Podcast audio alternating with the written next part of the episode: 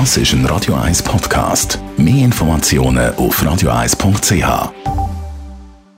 Die grünen Minuten auf Radio 1 werden präsentiert von Energie 360 Grad. Nachhaltige Energie und Mobilitätslösungen für die Welt vom Morgen. Energie360.ch nach Glas und PET sind Getränkekartons die dritthäufigste Getränkeverpackung. Das heisst, pro Jahr gehen bei uns in der Schweiz rund 700 Millionen Getränkekartons über den Lattisch. Das macht dann ein Verpackungsgewicht von rund 20.000 Tonnen.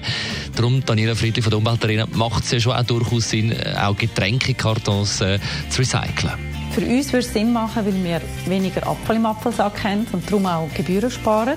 Und für die Umwelt macht es auch Sinn, weil es viel weniger Holz braucht. Bei einem so einem flächendeckenden Getränkekarton-Recycling könnte man nämlich jährlich so viel Holz einsparen, wie von einer Fläche von 11.000 Fußballfeldern nachwachsen würde. Wie funktioniert das Recycling von Getränkekartons? Gesammelt werden die leeren Getränkekartons von Milch, Fruchtsaft, Eistee, Suppe, Soße und dann müssen wir die eben flach drucken und den Deckel drauf tun. Und die kommen dann von der Sammelstelle in die Papierfabrik und werden dort so aufbereitet, dass man Kartonfaser rausziehen kann. Und die werden dann für neue Verpackungen als Weltkarton eingesetzt. Das, was übrig bleibt, nämlich so ein Kunststoff-Alu-Gemisch, das kann auch wieder verwendet werden, beispielsweise als Brennstoff für die Stromherstellung. Abschließend, wo kann man das Gesammelte abgeben?